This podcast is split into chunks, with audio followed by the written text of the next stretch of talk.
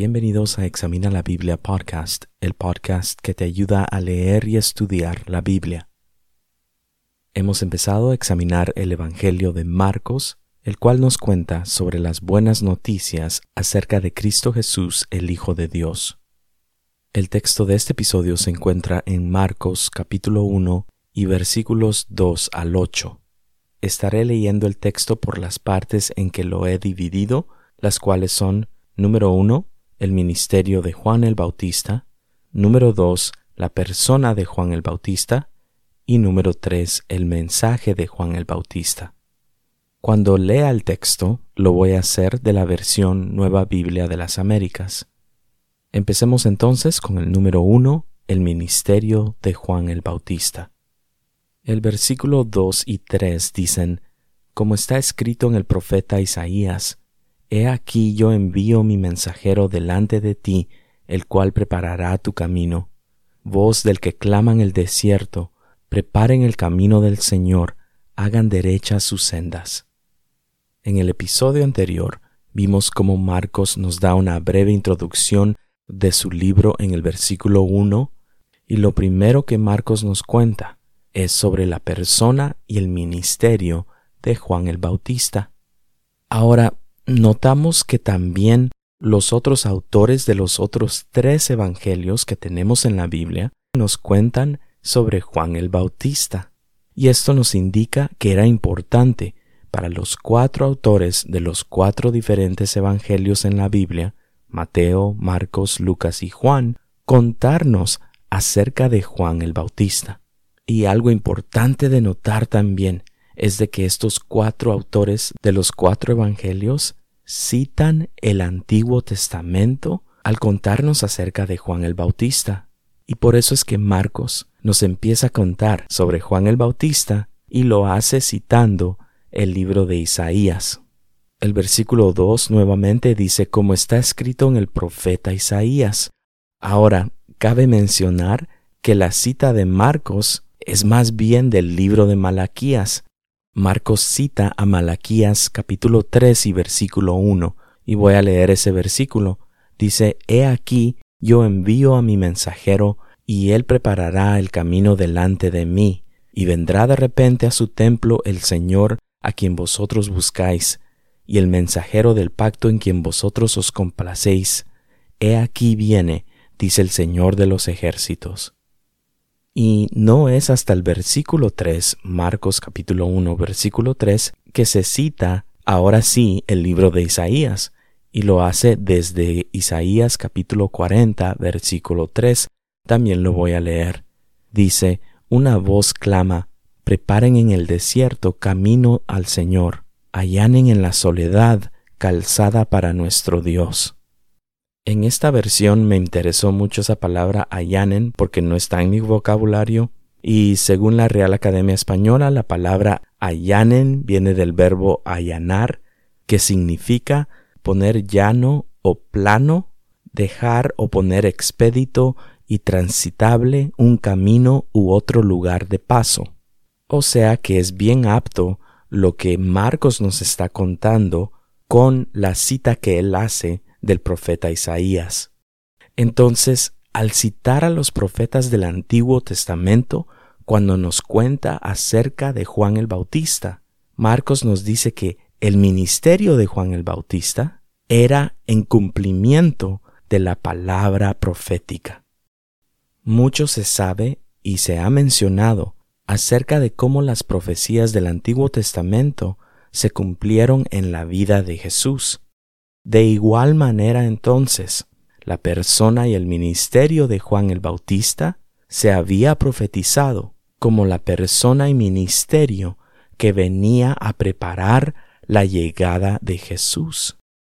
Ahora, en el tiempo de la antigüedad, en estos tiempos de Jesús, cuando un rey o un gobernante visitaba un lugar, habían personas cuya función era el ir y preparar la llegada del rey o gobernante. Hoy en día todavía vemos que esto sucede. Cuando un presidente, por ejemplo, visita a otro país, ese país anfitrión prepara la llegada de tal dignatario. Usualmente es una delegación del país anfitrión, como lo es personal del ejército, otros dignatarios, hacen las preparaciones para la llegada del presidente visitante. Otro ejemplo también es de que se conoce que donde sea que el presidente de los Estados Unidos viaje, el servicio secreto, y así se le llama a la guardia de seguridad personal del presidente, se adelanta a ver la logística de las rutas de transportación del presidente y en dónde se va a hospedar. El servicio secreto, entonces, funciona como el servicio que prepara el camino del presidente, que prepara la llegada del presidente. Por último, también en Hollywood, cuando se tienen los premios de la Academia, ponen lo que se llama la alfombra roja para recibir a los actores y personas famosas. Y es ahí, en esa alfombra roja, que vemos que hay cámaras, hay luces, los actores y las personas famosas se ponen a posar ahí para las fotos, para los videos, y ahí están todos los medios de comunicación que los entrevistan también. La alfombra roja, entonces, también es como algo que prepara la llegada de los autores, las estrellas del cine, personas famosas. De igual manera, Marcos nos dice que Juan el Bautista vino para preparar la llegada del Rey Jesús. Él vino para preparar los corazones de las personas para recibir a su Salvador y así cumplir la palabra profética del Antiguo Testamento. Marcos nos está diciendo entonces que la persona y ministerio de Juan el Bautista estaba ligado a la historia del comienzo del Evangelio de las buenas noticias de Cristo Jesús, el Hijo de Dios. Y aquí tengo que decir algo que quizás para algunos escuche un poco loco, pero hoy en día nosotros también necesitamos la palabra profética. ¿Qué quiero decir con esto? El libro de Segunda de Pedro, capítulo 1 y versículo 19, y algunos versículos después también, pero, pero solo voy a leer el versículo 19, dice, y así tenemos la palabra profética más segura, a la cual ustedes hacen bien en prestar atención como a una lámpara que brilla en el lugar oscuro, hasta que el día despunte y el lucero de la mañana aparezca en sus corazones. Lo que necesitamos hoy en día es la predicación y la enseñanza de la Biblia, ya que esta es la palabra profética más segura esto es lo que los corazones de toda la humanidad necesitan. Y si al escucharme decir que necesitamos la palabra profética te espanta un poquito, déjame citar a un teólogo contemporáneo que no es nada carismático. Su nombre es D. A. Carson. Él es un teólogo, un erudito del Nuevo Testamento y autor, y en una de sus enseñanzas sobre el Evangelio él dijo, es fácil escucharse ser profético desde los márgenes. Lo que se necesita es ser profético desde el centro. ¿Y qué más es el centro sino el Evangelio? ¿Y qué más nos informa sobre el Evangelio si no es la Biblia? D. A. Carson dice que es fácil escucharse ser profético desde los márgenes. O sea, es fácil hablar sobre la psicología desde el púlpito, desde los podcasts cristianos. Es fácil hablar sobre los cinco pasos para mejorar tu vida. Es fácil enseñar o predicar sobre un tema y solo usar imprecisamente uno o si mucho un par de versículos de la Biblia. Pero lo que se necesita, nos dice Carson, es declarar las sagradas escrituras declarar las palabras que encontramos en las páginas de la Biblia, leerlas, estudiarlas, examinarlas, meditarlas, memorizarlas, exponerlas, declararlas, predicarlas. Continuemos con el número dos, la persona de Juan el Bautista. Y esto lo vemos en los versículos 4 y 6. Me voy a saltar el versículo 5 y dice así, Juan el Bautista apareció en el desierto predicando el bautismo de arrepentimiento para el perdón de pecados. Juan estaba vestido de pelo de camello, tenía un cinto de cuero a la cintura y comía langostas y miel silvestre. Examinemos un poco sobre lo que Marcos nos cuenta acerca de la persona de Juan el Bautista. Y lo primero que vemos es de que Juan el Bautista vivía en el desierto. Este hecho también era el cumplimiento de la palabra profética.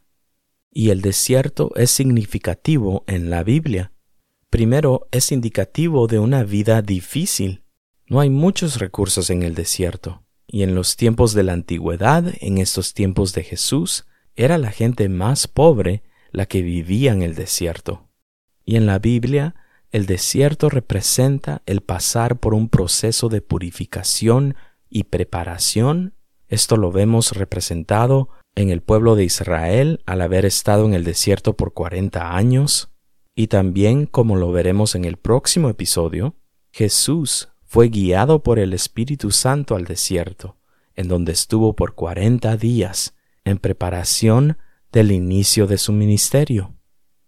Marcos también nos cuenta que Juan apareció en el desierto predicando entonces esta era una función principal de Juan el Bautista.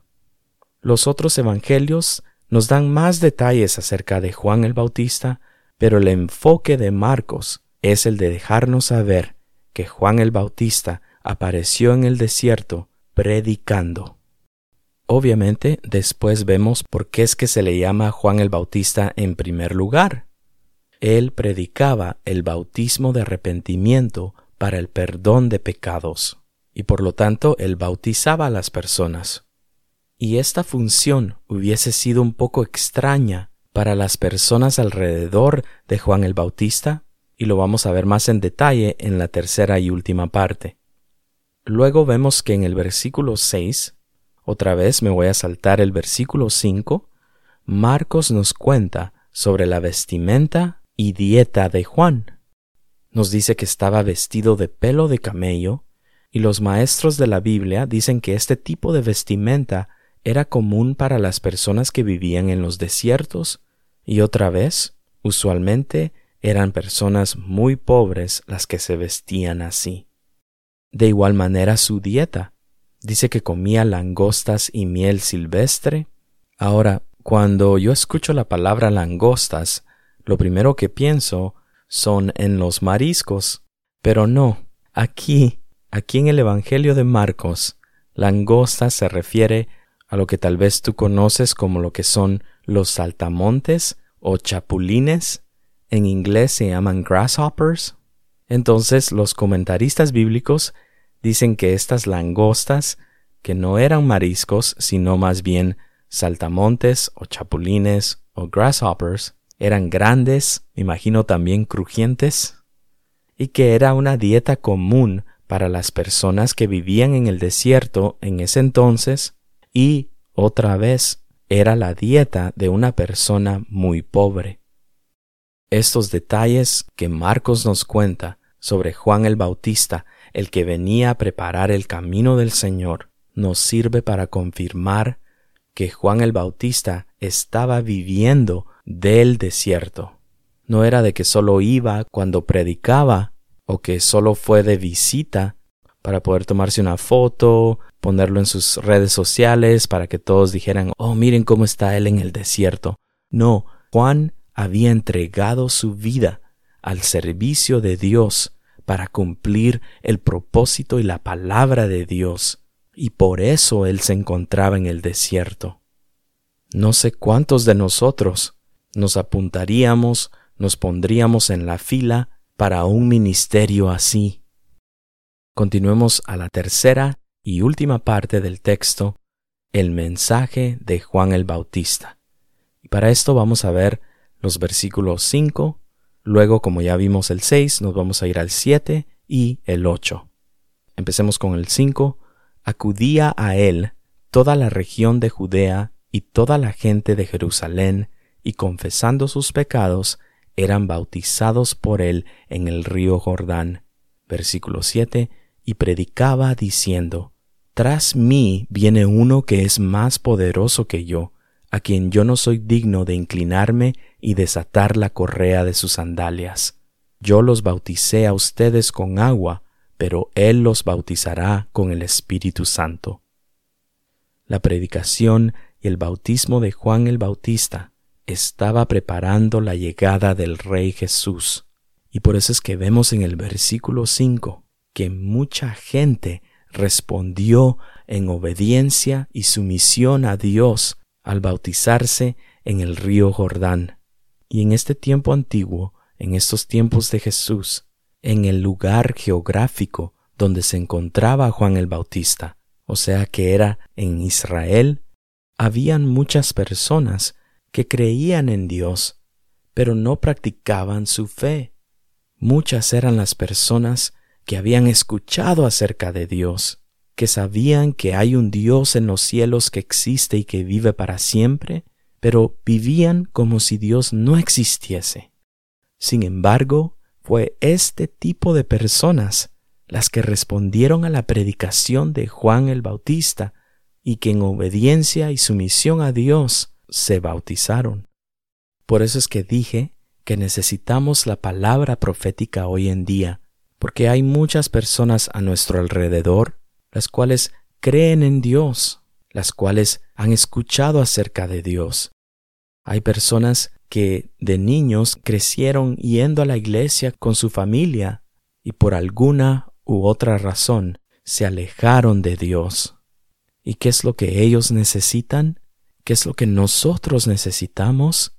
¿Un mensaje motivacional? ¿Un mensaje que nos haga sentir bien? Claro que no. Necesitamos la predicación de la verdad de la palabra de Dios. En ese entonces, el bautismo era reservado para las personas no judías que se volvían en fe al Dios de Israel.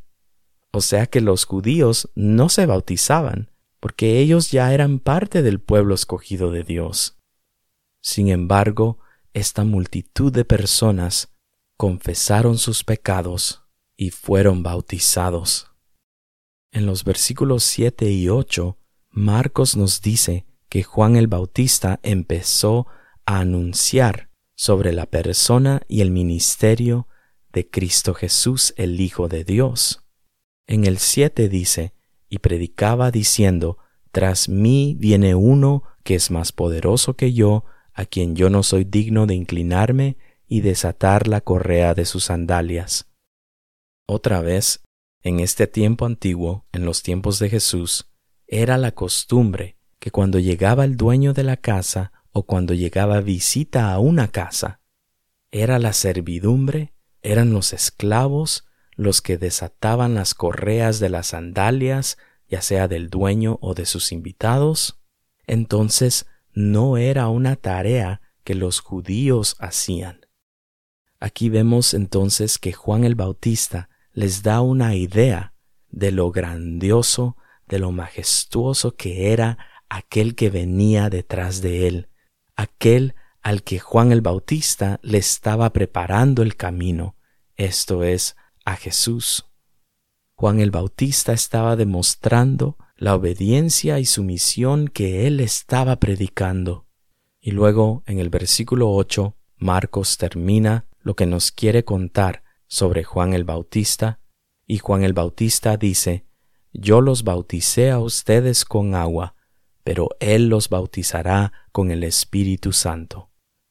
Juan el Bautista está diciendo, Yo cumplí con mi propósito, yo vine a cumplir la palabra profética, yo vine a cumplir lo que se había anunciado en la profecía del Antiguo Testamento, y Jesús también va a venir a cumplir la profecía del Antiguo Testamento. Entonces, de la misma manera que el bautizar de Juan el Bautista cumplía con la palabra profética, de igual manera Jesús iba a cumplir con la palabra profética al bautizar a sus discípulos con el Espíritu Santo. El bautismo del Espíritu Santo representa el cumplimiento de las promesas de Dios en el Antiguo Testamento y éstas estaban conectadas con la salvación de Dios. Quiero compartir tres de estas promesas en el Antiguo Testamento. Isaías capítulo 32 versículo 15 dice, Hasta que se derrame sobre nosotros el Espíritu desde lo alto, el desierto se convertirá en campo fértil y el campo fértil será considerado como bosque. También Isaías capítulo 44 versículo 3 dice, Porque derramaré agua sobre la tierra sedienta y torrentes sobre la tierra seca derramaré mi espíritu sobre tu posteridad y mi bendición sobre tus descendientes. Y por último, Joel capítulo 2 versículos 28 y 29. Y sucederá que después de esto derramaré mi espíritu sobre toda carne, y sus hijos y sus hijas profetizarán, sus ancianos soñarán sueños, sus jóvenes verán visiones, y aun sobre los siervos y las siervas derramaré mi espíritu en esos días.